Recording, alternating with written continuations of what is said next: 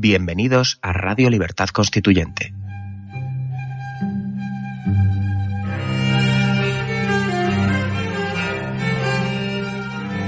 Están escuchando Radio Libertad Constituyente con don Antonio García Trevijano.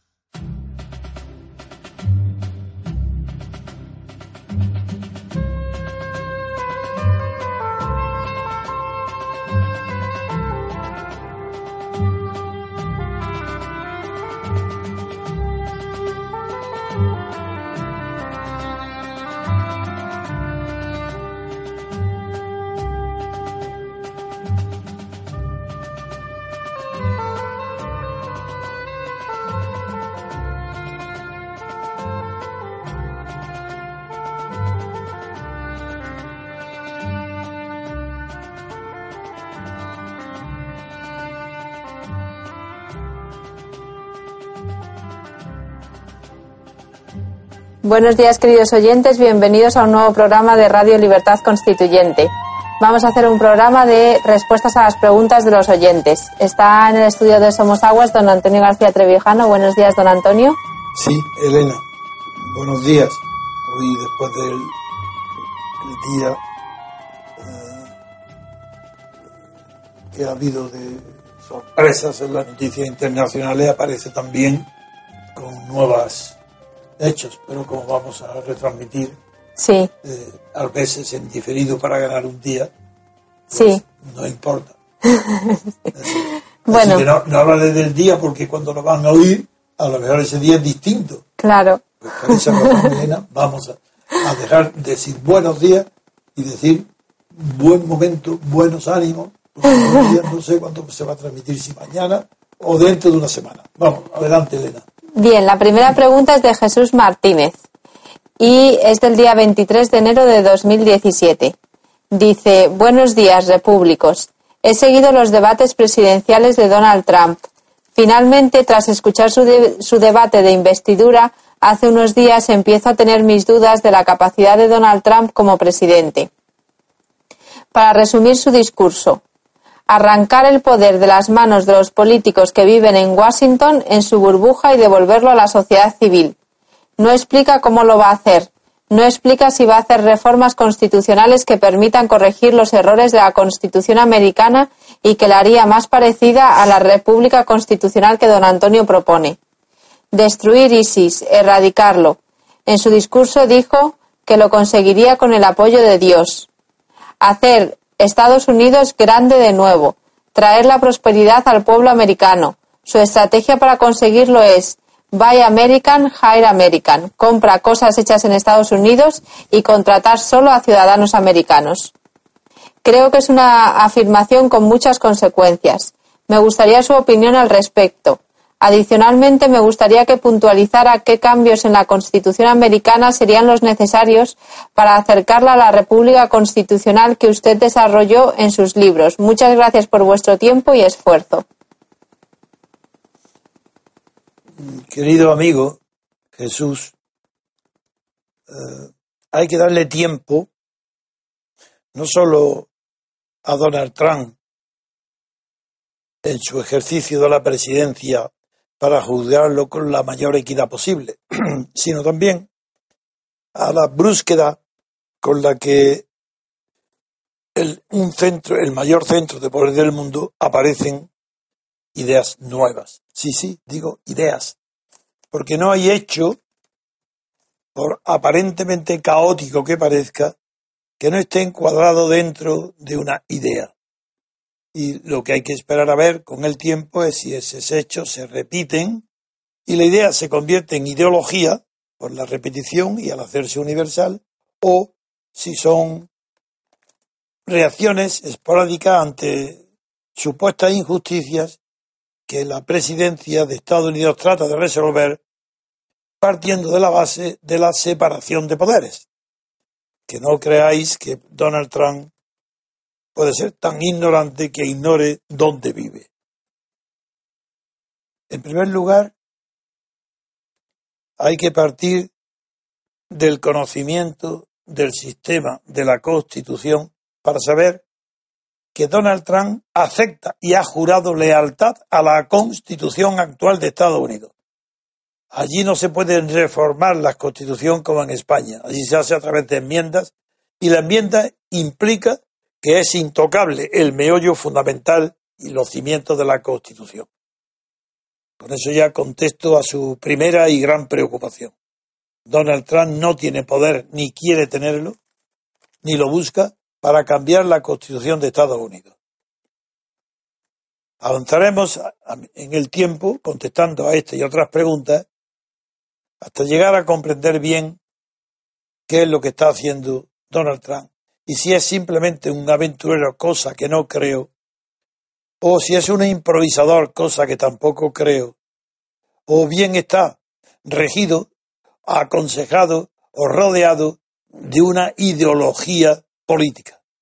Esto último eh, se puede producir de dos maneras. Una, antes de la presidencia, rodearse un hombre pragmático y que busque el éxito inmediato en los hechos, rodearse de un equipo de que por sus características intelectuales y de pensamiento forme un grupo ideológico. Este no ha sido el caso, porque nadie de los que hoy están nombrando eh, y ocupando, de los que está nombrando Trump y ocupando los altos cargos de la administración de Estados Unidos, nadie ha creado a Donald Trump, nadie lo ha lanzado a la política, nadie lo ha creado, es él el que ha impuesto sus métodos y sus modos de subir, de conquistar el poder del presidente de los Estados Unidos y ahora desde ese poder es él el que está eligiendo al equipo que le ayude a desarrollar, si no sus ideas, sí sus sentimientos, para convertir sus intuiciones en ideas y hacerlas generales ya mediante una ideología. Hablaremos de este tema en adelante Solamente le digo que la crisis del mundo, desde que desapareció el peligro de la Unión Soviética, es que nadie en el mundo político, en el mundo del establecimiento político, en el mundo entero, en los gobiernos del mundo entero, desde China, Japón, a Estados Unidos, a España, Portugal y las Islas Seychelles, no hay nadie en el gobierno que, vea, haya visto una luz por donde salir sin estar condicionado por los hábitos y reflejos adquiridos durante la Guerra Fría. Esto es lo único. Espera. Yo mismo estoy esperando para poder definir la política de Trump dentro de una idea general que me permita saber a dónde puede conducir. Y desde luego, lo que es seguro es que no es un aventurero de la política. Así como ha corrido riesgos en el mundo económico y ha triunfado y quebrado y vuelto a triunfar, en la política es demasiado pronto para que se le pueda juzgar a plazo medio o largo. Y en cambio sí que podemos juzgar que ha tenido un talento extraordinario para adivinar que la nueva fuerza que empujaba a un nuevo poder estaba en las clases trabajadoras medias que han sido que han sufrido las consecuencias de la crisis financiera de los del año 7 en adelante, de 2007 en adelante. Y esto él lo ha visto mejor que los intelectuales mejor que los periódicos, mejor que el New York Times con todos sus sesudos analistas y que el Washington Post, y mejor que todos los catedráticos de todas las universidades de Estados Unidos, mejor que toda la clase intelectual, porque él lo ha captado, no mediante análisis de lo que estoy seguro que aparta, no lo necesita, él lo ha captado por intuición. Era intuido que Washington estaba corrompido no en el sentido europeo de eh, corrupción económica, que estaba corrompido en la visión del mundo, porque Washington veía el mundo desde el punto de vista de la Guerra Fría y mantenía un enemigo inexistente, Rusia, Putin. Esto hecho solamente el hecho de Trump, de tener una óptica que abandone el prejuicio de la Guerra Fría y de que el enemigo no es Rusia, y que no es buscando un enemigo como Estados Unidos va a levantar cabeza, sino mirando hacia el interior, eso es una genialidad de Donald Trump. Claro, que yo digo genialidad no porque haya que requerir mucho talento para saber que la Guerra Fría ha terminado, porque eso está al alcance de toda persona de buena fe e inteligente. Y aquellos que saben que hay que inventarse o mantener un enemigo para poder mantener unido al amigo, a los amigos. Pero el caso de Trump es distinto, porque es que se ha adelantado a la visibilidad universal de los acontecimientos y él ha visto lo que otros no ven y por eso es presidente de los Estados Unidos. Llegaremos a un momento en que explicaré quién es dentro de su gran equipo, de los mejores especialistas en las materias económicas o, tecnológicas o técnicas, quién es la figura de Steven Bannon. No es el momento todavía. La figura de Steven Bannon aún no está dibujada, pero ya le han hecho entrevistas en el New York Times y en otros grandes periódicos, porque es el único que parece tener una ideología y está al frente eh, prácticamente el que está asesorando directamente a Donald Trump en la materia esta de los exilados y en el decreto que un juez, como medida cautelar, ha suspendido sus efectos.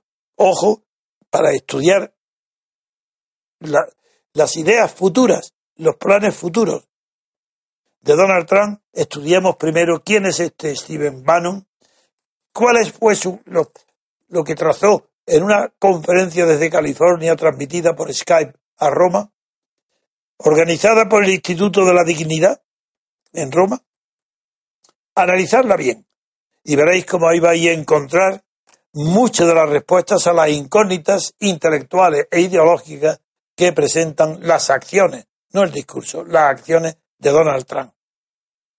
Otra pregunta. La siguiente pregunta eh, es también de Jesús Martínez, del 23 de enero de 2017. Dice, buenos días a todos los que hacéis posible este programa y esta plataforma. Tengo una pregunta muy concisa. ¿Puede existir política, gobierno de un Estado sin ideología? Muchas gracias y espero que estéis bien todos y buena salud para don Antonio. La pregunta es muy sencilla de responder. No. No es posible que haya política de un gobierno sin ideología. Otra cosa muy distinta es, ¿puede haber una constitución sin ideología? Sí. ¿Puede haber reglas de juego sin ideología? Sí. ¿Pueden ser las reglas de juego neutrales? Sí. ¿Pueden favorecer en el ejercicio de la jugada tanto a un equipo de jugadores de derechas como a otro equipo de jugadores de izquierda? Sí. ¿Puede una constitución servir de juego para un equipo de revolución, de transformación de la Constitución? No. Otra pregunta. La siguiente pregunta la hace Lino Lago, el 23 de enero de 2017. Dice, buenos días, don Antonio. Acabo de escuchar un programa de historia con María Elvira Roca, que fue profesora en Harvard, muy culta. Me dejó bastante impresionado. Hablaba sobre la leyenda negra, me parece que ella le diría eso de que está conforme con lo que usted dice menos en algunas cosas. A ver qué le parece los hechos a los que ella se remite sobre el tema del protestantismo y que contradicen su punto de vista. Ella dice que Max Weber ocultó conscientemente todo hecho sobre las, leyes sistemáticas y discriminatorias contra los cristianos, causa primera de su pobreza allí, desde tiempos de la superioridad del Imperio español, esta profesora explica cómo fue denigrado por el protestantismo, que éste lleva en sí un repudio histórico hacia el cristianismo que documenta extensamente la leyenda negra, mientras ocultan el hecho de sus bárbaras persecuciones religiosas mucho peores que las cristianas, etcétera, etcétera. A esto le sumo yo de mi cosecha el hecho de que Hitler salió de donde salió, le pregunto si no tiene bastante razón esta historiadora sobre el protestantismo y Max Weber. ¿Cómo encajaría estos hechos en su defensa del punto de vista sobre la supremacía del protestantismo? ¿No es producto de la leyenda negra? Gracias de antemano por la respuesta y perdone que no le haga preguntas sobre arte y pintura, pero es que aprendo mucho más con estos temas que mal, que mal y tarde empezaron a interesarme gracias a usted. Un abrazo. ¿Cómo se llama la historiadora? Repítemelo. Se llama María Elvira Roca. Mm, no la conozco, eh, pero voy a responder a mi querido amigo. Yo no pienso, eh, eh, creo, confío mucho en tu juicio. Si te ha gustado o has leído esa conferencia, seguro que debe ser buena. Pero es un punto de vista, también el mío lo es, y no digamos el de Max Weber. Cada vez que hay un juicio de valor sobre un hecho histórico, se produce necesariamente una toma de partido. Y esa toma de partido es desde un punto de vista posterior a aquel donde se produjeron los hechos. Luego ya es, imprescindible que sea algo ideológico, no puede ser completamente eh, neutral. Bien, la obra de Max Weber, a quien conozco muy bien, eh, no es eh, en la obra de la ética del protestantismo y el origen del capitalismo, no pretende atacar al catolicismo y además es cristiana, es protestante. Es decir, el cristianismo es, eh, tanto es común al catolicismo como al protestantismo. Y si bien es cierto que la Inquisición y las leyendas contrarias a la conquista de América de la religión católica por los españoles dañaron la imagen de, del catolicismo y de la Iglesia católica, pero el protestantismo es cristianismo. Pero hay dos ramas dentro del protestantismo que son realmente incompatibles y es con el tema de la gracia. Aquellos, como los calvinistas, que son los hugonotes franceses, creen que la gracia de Dios para salvarse está dada desde, desde la concepción, desde el nacimiento, y que no hay nada que hacer, ni por muy buena que sea la conducta posterior, la persona agraciada por Dios se salva, y la persona que no está agraciada está condenada, haga lo que haga. Y, y eso se diferencia bastante, muchísimo del luteranismo. Eh, como el estudio que hizo Max Weber fue en unos cantones de Suiza, donde había eh, fundamentalmente eh, luterano, tiene una diferencia grande con las costumbres morales de los católicos con relación a los luteranos. Y como Lutero no condenó, no, eh, hablo de algunas regiones particulares porque también estudió la influencia del calvinismo. Eh, es más, le digo, más Weber en realidad en su concepción de la ética de que fuera la ética calvinista, la que produjo el gran desarrollo del capitalismo por su concepción del deber y del trabajo aquí en la tierra está inspirada más bien en el calvinismo, pero no en las pero no en las encuestas que él hizo en unos cantones suizos, donde en esa y incluso en ciudades donde había barrios católicos y barrios protestantes. Ahí no, ahí no eran calvinistas. Entonces, claro, por eso puede haber una quizás una contradicción entre la observación empírica y la encuesta sobre campo hechas por Max Weber y sus conclusiones ideológicas eh, generales, universales, sobre la ética del protestantismo que son ya ideológicas. Eso explica la, pero no puedo decir, explica las concepciones distintas. Pero desde luego, lo que más breve no he visto nunca es ni odio, ni antipatía, ni herencia de la campaña protestante, eh, de las campañas que hubo por la Inquisición española y de, en América, el maltrato a los indios, lo que se llamó la leyenda negra, en más Weber no lo he visto. En fin. Y, no conozco mejor a esa historiadora, que seguro que debe ser buena si tú la has considerado así, porque confío en tu capacidad, inteligencia y tu sensibilidad moral. Otra pregunta. La siguiente pregunta la hace Alex y es del 24 de enero. Dice don Antonio, le he seguido durante años, desde la clave, los artículos de periódicos, la radio, Internet, y así me he ido dando cuenta de que es usted un portento de la naturaleza, en cuanto a sapiencia, memoria, capacidad de análisis, erudición, toda una enciclopedia andante, y son pocos los mortales que pueden nacer con esa enorme capacidad intelectual. Le felicito. Casi siempre he coincidido con sus criterios y he aprendido mucho de, sus recomendaciones. Mi descubrimiento favorito a través suyo ha sido la obra de Santayana, el mejor filósofo español y que poco se le conoce en España. Qué pena. Pero algunas cosas no me han gustado. 1. Los toros, el mundo del toreo y toda su parafernalia. No entiendo que usted, que tiene conocimientos antropológicos y que es apasionado del arte y la belleza, defienda esta actividad en pleno siglo XXI. Me parece detestable como espectáculo, siendo bárbaro y primitivo. 2. Su defensa de Trump, del que sin conocer su pasado lo está considerando como un personaje brillante, como es todo lo contra cuando es todo lo contrario. Los que vivimos en Estados Unidos y si conocemos las andanzas de este individuo, sabemos que no va a traer nada bueno ni a España, ni a Estados Unidos, ni al mundo. Trump es un ludita y como tal un idiota que quiere ir contra la tecnología y los avances de su tiempo. Los trabajos que se han perdido en Detroit se han generado en California, en Silicon Valley, en Nueva York y en las Carolinas. El desempleo actual en Estados Unidos es el más bajo de los últimos 15 años tras la recuperación económica de Obama. Trump no dice la verdad. Trump dice la verdad que le interesa a él, para hacer avanzar su agenda y su propia ideología. Y claro que tiene algo de original, que no es otra cosa que haber roto las formas del lenguaje político normal, establecido. Trump habla como los tertulianos de un programa barato. Esto es lo que ha traído Trump a la política americana.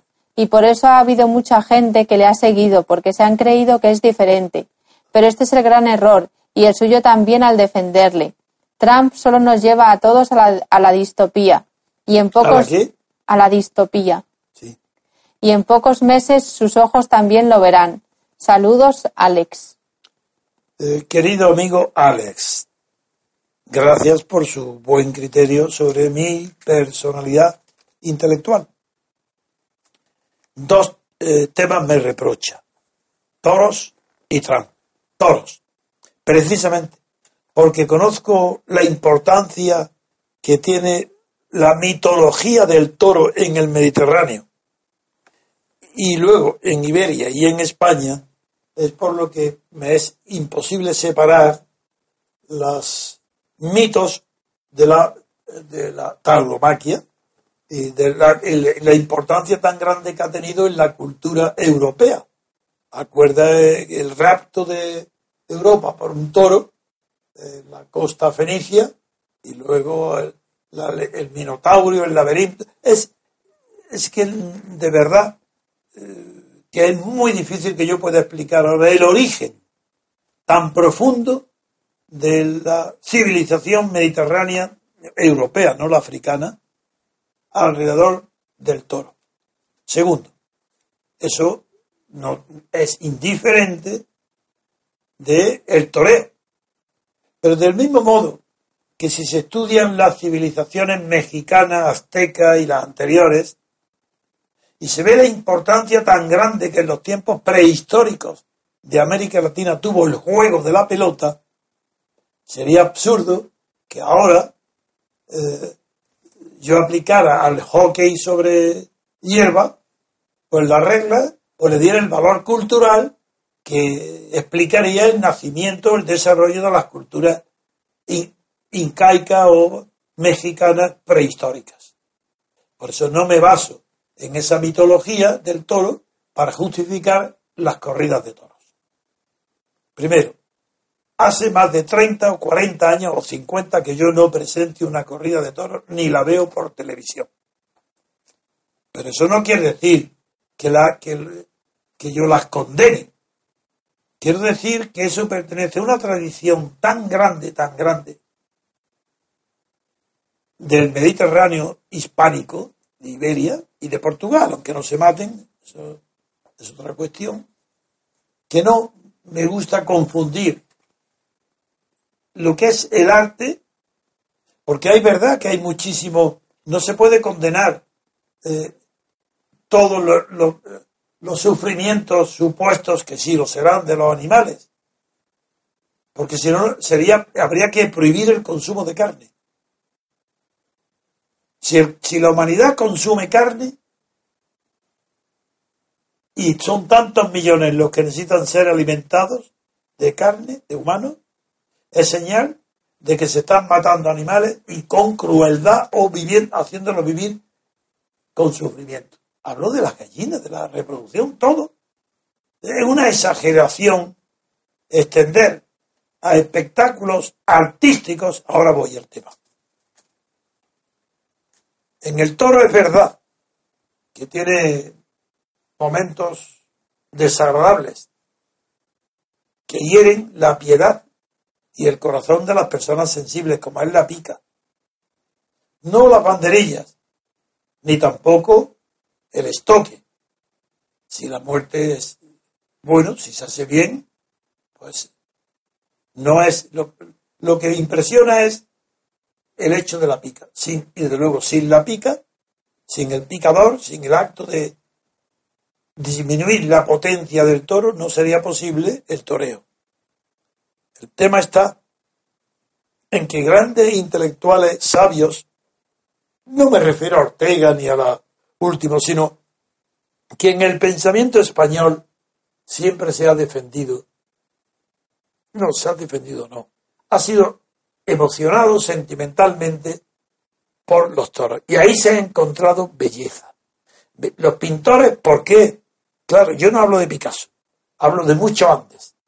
¿Por qué ha inspirado tantísimo los toros a, escultores, pintores, decoraciones y personas muy sensibles, muy sensibles ante el sufrimiento humano y que sin embargo han estilizado, han dado valores estéticos a las corridas de toros. Es que la corrida de toros está llena de eh, momentos estelares de esteticismo. Y es, verdad que no se puede excluir la emoción que produce la cercanía de la muerte del hombre, que es nuestro semejante, el, que nos inspira la piedad. Pero el hombre es voluntario, es verdad. El animal es involuntario, pero es que son diferentes. Es que no se puede trasladar a los animales la sensibilidad humana. El animal tendrá una sensibilidad que generalmente es desconocida por nosotros. Nos suponemos cómo, cómo será el sufrimiento, pero nos equivocaremos si pensamos que el sufrimiento de un animal es como el nuestro. Yo no estoy defendiendo ahora ni atacando a la fiesta de toros. El que no le gusten los toros, que no vaya. Y además de no ir, que no escriba de ellos o no hable de ellos. Que lo condene al ostracismo a los toros. Me parece bien. Pero si un artista genial porque algo de toros entiendo por ser andaluz y porque procedo de una familia que no condenaba a los toros. Este torero, porque es el único que, gesto de mi vida que puede achacarse, es que haya entrado y haya yo admitido en nuestra eh, MCRC a un torero, como Morante de la Puebla, que es un genio de arte. Es que entre los centenares y centenares de toreros que pueblan la historia de la autonomía española son poquísimos aquellos toreros que pueden representar el arte de la tauromaquia. Arte. Por ejemplo, comparemos a Morante de la Puebla con José Tomás, a quien he visto solamente en televisión. También a Morante no lo he visto más que en televisión. Pues es muy emocionante el toreo de José Tomás. Es estoico, dramático. En cada momento, en cada segundo se está viviendo la tragedia. Hay una angustia y la gente acude con un sentimiento de que puede producirse una tragedia, una muerte del torero y acuden atraídos por eso. Eso a mí me parece morboso. Escucharme bien, me parece que eso no es bueno cultivarlo. Pero aparece otra figura, y frente al estoicismo y el valor sereno, despreciativo de la muerte, aparece lo contrario. Y es un hombre ágil, pequeño, lleno de gracia y gentileza en sus movimientos, que se enfrenta a un peligro sin que lo parezca. No parece que hay la menor posibilidad de que lo hieran, ni que haga daño a él, nada, desde luego. Se mueve con la misma gracia que un bailarín en un ballet. Eso es. ¿Consideramos la danza de arte? Sí. Bueno, yo considero que Orante de la Puebla está dotado del genio del arte. Y aquí la única excepción que yo he hecho en mi vida es que es la primera vez que alabo a un torero porque la faena que hizo en México es grandioso desde el punto de vista estético, desde el punto de vista de lo que es la belleza, sin peligro ninguno, y que el sufrimiento del toro se supone, como es natural, que sufre con la pica, no, no con la muerte tan rápida de un estocazo como estoconazo, o de una estocada, como sufrió la de Orante. Entonces, yo no estoy defendiendo ni digo que los toros sean, deben de gustar a todo el mundo. Hay personas que su sensibilidad está herida, pero ante un caso de belleza tan grande como la que he presenciado por la televisión, observando el toreo, no es garboso, estilista. No es que recuerde a Pepe Luis Vázquez, es que es mejor. Yo vi a Pepe Luis Vázquez torear. Y he visto grandes torear cuando yo era pequeño, era joven.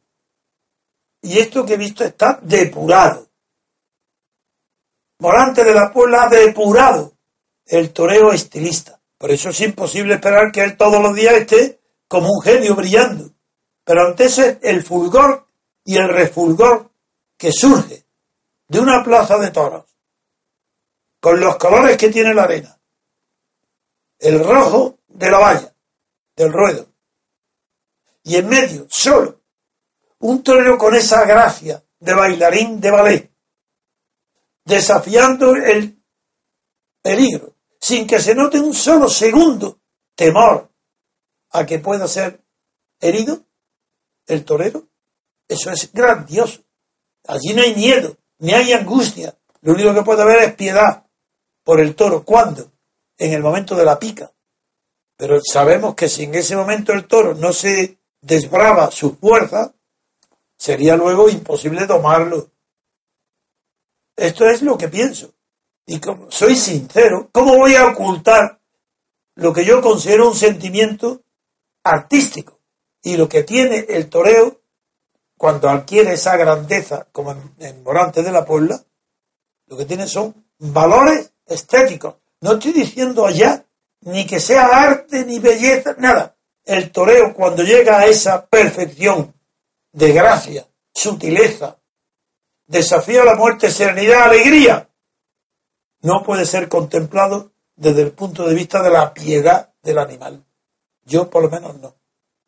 Y lo siento, pues que no me lea o que le piensa que no soy sensible ante el toreo de un torero genial, pero yo no voy nunca a los toros, ni los veo, ni los engancho en la televisión. Pero ¿qué queréis? ¿Que mienta? ¿Que diga que no he sentido la, emoción del arte y el valor estético de cada pase con la capa o con la muleta o sus posiciones? Pero si tiene más mérito, mucho más que un gran bailarín de ballet. ¿Cómo queréis que haga yo con, con Morante de la Puebla? Que no hable de él, que no lo admita al, MCRC, soy yo el que lo he invitado que entre en el MCRC. Es verdad que él ha perseguido mi pensamiento. ¿Qué podéis pensar de un torero como volante de la Puebla que llevaba dos, tres años persiguiendo a sus amigos, preguntándole a todos que quería conocerme, que quería estar a mi lado, que quería ver, porque yo lo había conmovido con mi análisis, un torero. Ese hombre tiene que ser desechado porque es un artista genial delante de un toro. No, estos son exageraciones que para mí carecen de importancia al lado de las grandes verdades y los grandes, así, orantes, defendiendo. Que se diga la verdad en la política, defendiendo la separación de poderes, defendiendo que, que no estén los partidos políticos financiados por el Estado, defendiendo exactamente igual que lo que yo defiendo durante toda mi vida, durante 60 años, voy a condenarlo en su actividad porque porque los toros es una impiedad para el toro. Otra pregunta. También te preguntaba sobre Trump, este, este Ah, Alex. Perdona, sí. No, mm, para, para Trump, eh, voy a hablar tantas veces y tanto tiempo de Trump que no pienso, pienso que estás equivocado. Trump, evidentemente, es un hombre pragmático, un empresario. Él no tiene unas ideas universales que las pone luego en práctica de modo particular o personal con sus acciones como político y presidente. Evidentemente que no.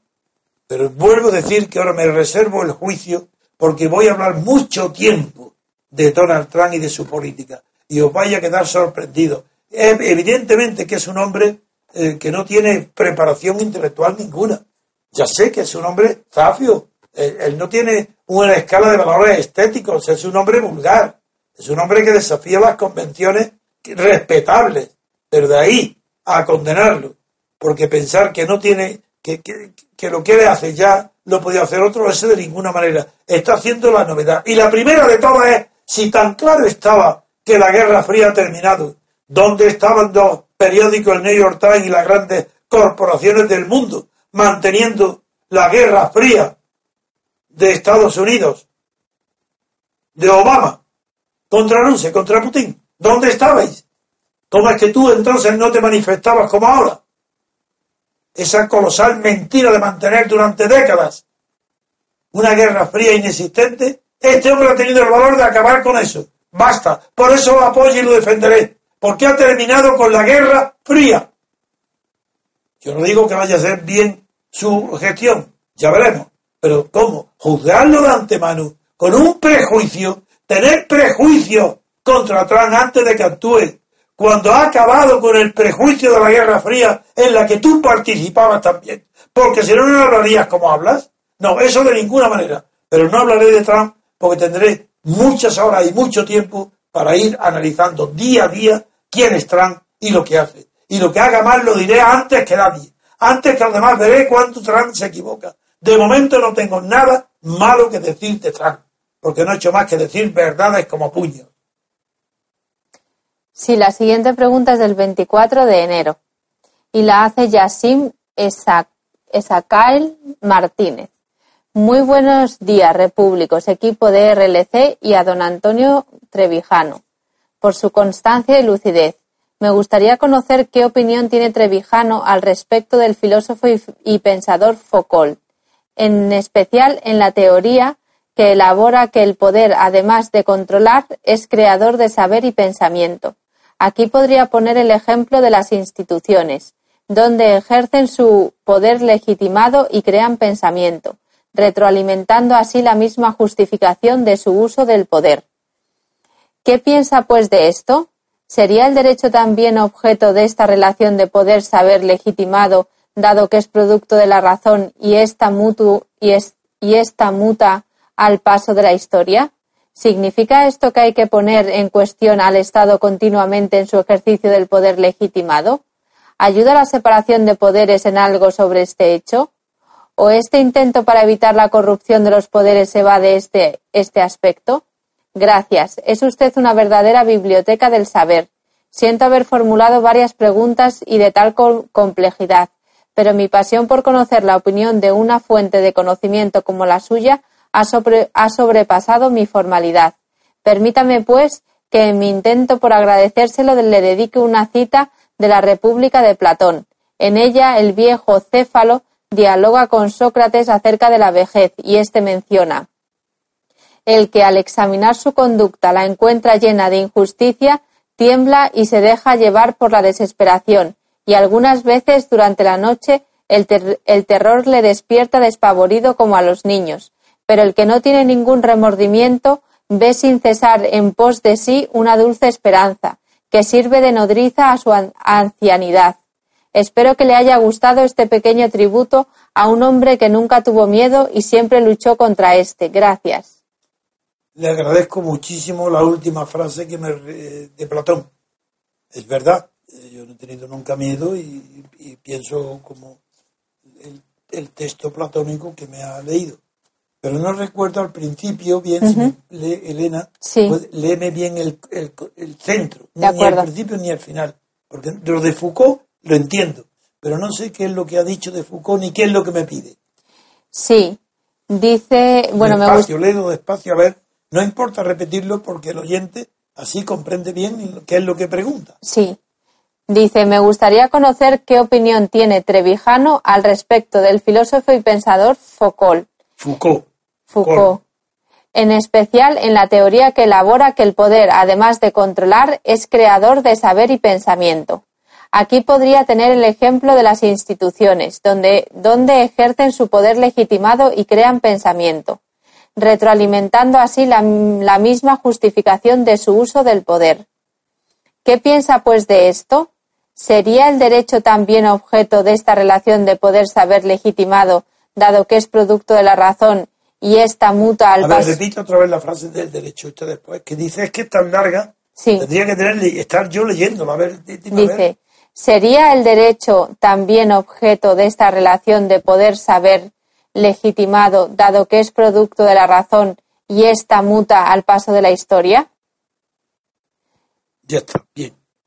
Bueno, creo que hay en su pregunta, que desde luego corresponde a una mujer culta y muy culta, y sin embargo hay errores bastante grandes para... Foucault lo conozco bastante bien. Todas sus obras, eh, prácticamente conozco todas sus obras, incluidas los últimos cinco tomos dedicados al erotismo en Grecia, al amor. Pero el núcleo central de su pregunta, si la he entendido bien, es que vuelve a repetir porque ha dicho que es creador y pensador, que las instituciones crean y piensan. A ver, repítelo a ver si es eso. Es que no quiero equivocarme por su Sí. buena fe. Dice, ¿sería el derecho también objeto? No, eh, antes del derecho, la interior. Después yo voy al derecho. Justo antes. Bien, antes dice, mm, la teoría que elabora que el poder, además de controlar, es creador de saber y pensamiento. El poder es creador de... No lo creo. De saber y pensamiento. Aquí podría poner el ejemplo de, la- el ejemplo de... de las instituciones. No, no, no, no. Ahí, ahí, por eso me... El poder e instituciones. Bueno, hay, aquí hay dos... uf, es que esto requería de verdad unas dos, tres horas para responderle con precisión. Es imposible que yo pueda en un minuto, en dos, tres, ni cinco, ni diez, responder a una cuestión tan profunda. La cuestión es muy profunda. Pero para ello hay que distinguir poder, poder, poder.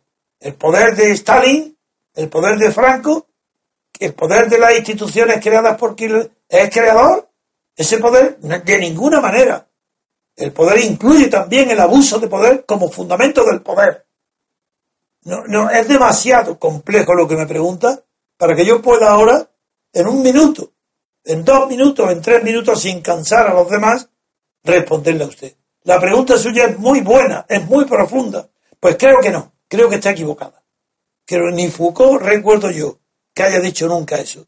Porque es verdad que cuando habla de, la, de los manicomios y de las cárceles y de las estructuras y superestructuras, es verdad que tiene ciertas analogías con lo que está usted diciendo, pero nunca así. Y desde luego, lo que es seguro es que las instituciones no pueden ser creadoras. Y ahora voy a mi conocimiento. Si hay algo fuerte en mi pensamiento, fuerte quiero decir, si hay algo seguro del que conozco desde los orígenes hasta hoy, cuál ha sido su fundamento y su función en la historia de la humanidad, es el derecho. Y de luego en el derecho está usted equivocado, perdona, estás tú equivocado. El derecho, léemelo del derecho ahora, verás. Quiero, la Sí. última, ha dicho el derecho que, después de hablar de las instituciones. Sí, ¿sería el derecho también objeto de esta relación de poder saber legitimado, dado que es producto de la razón y esta muta al paso de la historia? Bien, el derecho jamás ha sido producto de la razón. Ahí está el tema. Es que es lo demás, como Foucault tampoco. Si es que Foucault tampoco se apoya en la razón para criticar las instituciones. Si es que la institución no legitima. Es que de verdad no puedo, me da rabia de que algo que me atrae contestarle y que conozco profundamente, no pueda decirle dos palabras, no, no es verdad, está equivocada. El derecho, ¿cómo va a ser el derecho producto de la razón? Pero si producto de la razón no hay más que la ciencia cuando acierta, cuando sale, cuando sale del laboratorio y está experimentada, eso es lo único que es producto de la razón. Pero si en la humanidad no hay nada, aparte de la ciencia dura, que sea producto de la razón, pero nada. Ni la evolución de la humanidad obedece a la razón. Claro, el que descubre el fuego, pues no lo ha descubierto por razones científicas, ni por la razón, lo ha descubierto pues probablemente por azar. Pero es que todo hasta hoy es igual. Es que la razón no interviene en la producción del derecho. Está excluida. Ni nadie, no hay ningún jurista en el mundo, bueno, salvo los y un naturalista, solamente el que diga que el derecho procede del derecho natural, puede decir que procede de la razón, a condición de que aclare que se está refiriendo a la razón moral, aquella que está impresa en el corazón de todos los hombres, de la humanidad y de todos los tiempos, que sabe lo que es el bien y el mal. Si se entiende por razón un sentimiento universal de moralidad, de no hacer el mal y de hacer el bien, pues bueno, pero eso no es razón. Esos son valores morales. La razón es el instrumento de los valores de producir ciencia, valores racionales. La razón no puede separar a los hombres ni a la humanidad. Los une porque no puede discutir las evidencias racionales. Y desde luego a Foucault yo no lo incluyo de ninguna manera. Es más, lo conozco muy bien, pero no es uno de mis preferidos. Lo respeto, pero está dentro de una corriente que no, que en la historia va a tener poquísima influencia o ninguna. En fin, lamento no poder contestarle en muy poco tiempo y con precisión a sus preguntas. Usted una persona, eres una persona muy culta y muy sensible. Las preguntas que hace tienen fundamento, pero yo no puedo contestar en la radio a algo tan profundo y también meditado. Pero la razón no. La razón no es fuente del derecho. ¿Qué?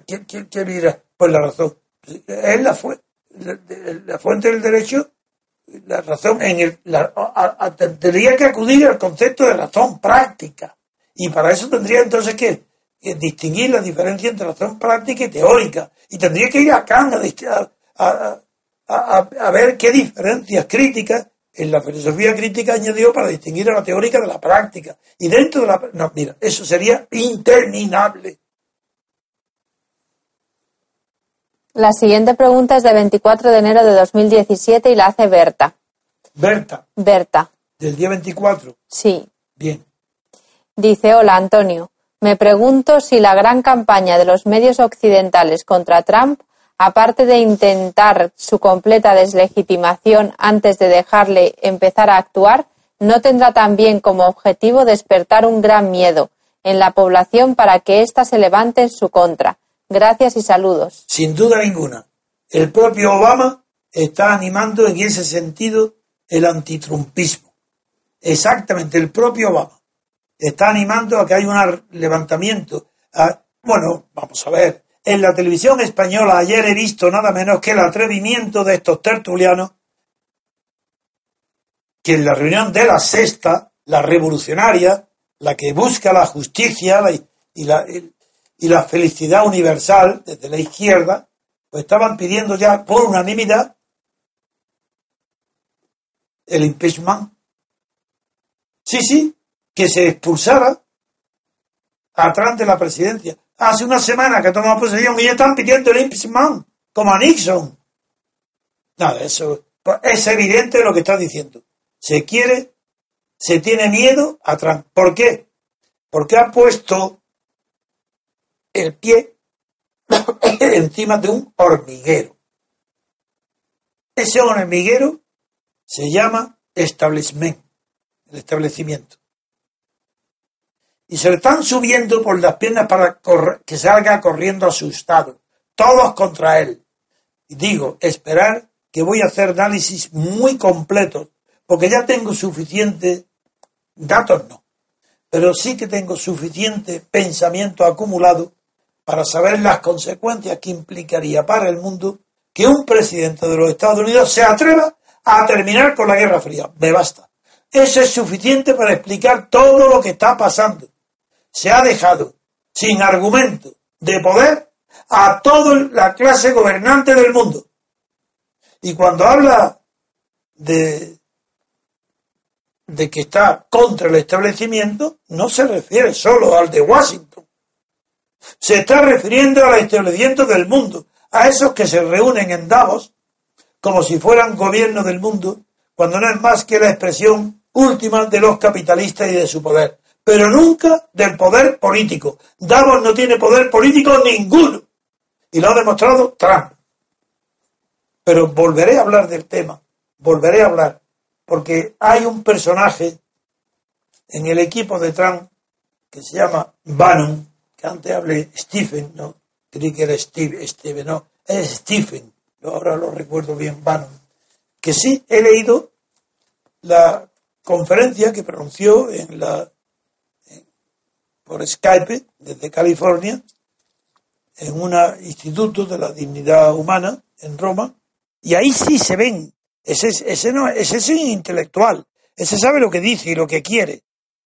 Pues como ese es el hombre de confianza de Donald Trump y el hombre que está inspirando eh, sus eh, primeras decisiones, pues a través de la ideología de ese hombre, puedo adivinar que Trump está ejecutando por intuición y por sentimientos personales de su vida y por experiencia ideas que le está proporcionando este Bannon, que sí es un ideólogo. Pero es prematuro. Yo no puedo ahora, en unas contestaciones de un segundo, hablar de este tema. Lo haré con tiempo y dedicaré espacio en completo horas a analizar si es una ideología o es un pragmatismo eh, de una persona que ha puesto como el aprendiz de brujo en mecanismo una acción que no sabe dónde le puede conducir. Pues eso lo voy a analizar todo, pero calma, dadme tiempo a mí. Hay que darle tiempo a Donald Trump para juzgarlo, dadme tiempo a mí para que lo juzgue. La siguiente pregunta es del 24 de enero, de Dani. Dice, enhorabuena, don Antonio. Qué bien que usted empieza a ver el bosque en lugar del árbol Trump que tiene enfrente. Hoy y ayer ha comentado la ridiculez del hecho alternativo que defiende la portavoz de Trump, señora Kelly Ann Conway. Pues sepa que el problema no es de Kelly. Kelly no hace sino decir lo que le mandan. El que tiene su realidad alternativa es el mismo Trump. Esa es la tragedia que usted todavía no ve.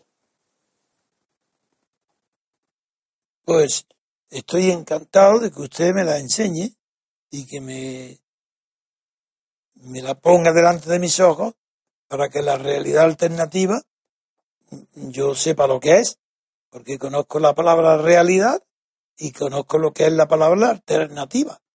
Y desde luego, si por realidad entiendo la realidad del mundo, pues no veo que tenga ninguna alternativa. El, mundo real el que conocemos desde la prehistoria hasta hoy mismo, pues no tiene alternativa, no lo sabemos, porque eso es un asunto, no, no lo sabemos, claro que lo sabemos. Podrá tener alternativas locales y de política y de orden moral, pero la alternativa universal de, de lo que llama eh, la realidad, ¿a qué realidad se refiere? ¿Incluye la realidad física también? ¿Incluye el oxígeno, el agua, la electricidad? ¿Qué? es que no, no se puede hablar como se habla con esa ligereza. Yo hablaré, desarrollaré conceptos sólidos. Yo no soy un charlatán, ni un tertuliano. Si se me pronuncia la palabra realidad, yo ya no salgo de ella. Y no sé a qué realidad alternativa puede haber. ¿Realidad política? Bueno, será una alternativa política, pero tan real es la que acaba como la que llega. ¿Acaso había una, no entiendo su pregunta de realidad, ni entiendo su crítica. Solamente digo, bien, yo ya he prometido que voy a analizar a lo mejor durante un año mientras viva lo que significa Donald Trump. Lo sepa Trump o no lo sepa, eso me es indiferente. Yo analizaré las consecuencias de su política y para ello necesitaré saber y ver qué es lo que está haciendo y nunca dejarme llevar por sus palabras. Desde luego hay un tema que hoy no lo voy a desarrollar aquí. Pero hoy la noticia de hoy para mí es extraordinaria.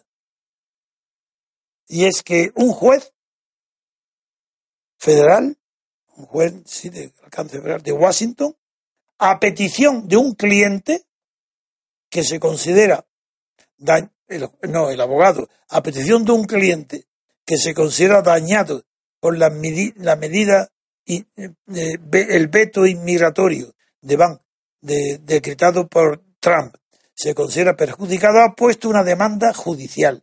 Y el juez, de momento, ha tomado la medida cautelar de suspender el decreto, la, la orden de prohibición de inmigratoria de Trump para ver y no, no voy a desarrollar aquí, porque me ocuparía otra hora para explicar que eso está dentro de lo normal, que eso corresponde a la separación de poderes, que no hay ninguna anomalía en que el juez, a petición de un cliente, acuerde una medida cautelar, la duración de esa medida cautelar hasta cuándo. Todo eso lo explicaré, pero no ahora en una pregunta concreta. Quiero decir que usted debe ser muy listo y debe saber mucho más que yo y debe ser un jurista eminente y tendrá que demostrarlo en escribir 20 volúmenes de derecho para que yo pueda usted escucharlo y tomarle en serio.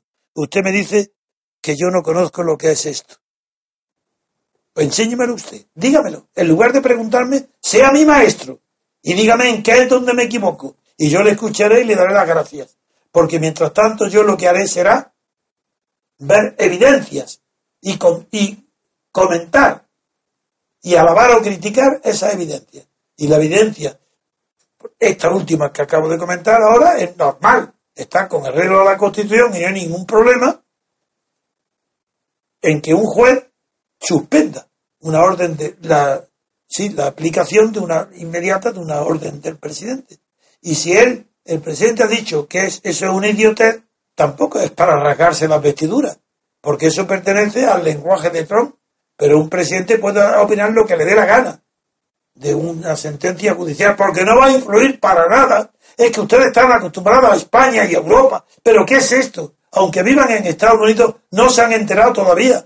El presidente puede decir lo que le dé la gana. Decir que el juez es un idiota, lo que quiera, o que es un idiotez. Porque eso esas palabras del presidente no tienen influencia ninguna, ni en el tribunal de apelación al que acudirá inmediatamente el gobierno, y si lo perdiera ahí, tampoco tendrá influencia ninguna en, el, en la Corte Suprema. No puedo seguir porque es que me hacéis preguntas que requieren discursos enteros, pero vuestra base es mucho más pequeña y mucho más, y mucho más ignorante de aquello que, que vosotros suponéis. Sé más humilde y júzgate a ti mismo antes de juzgar a los demás. Bueno, pues ya llevamos una hora de programa. Vamos a parar aquí y hasta mañana a todos nuestros oyentes.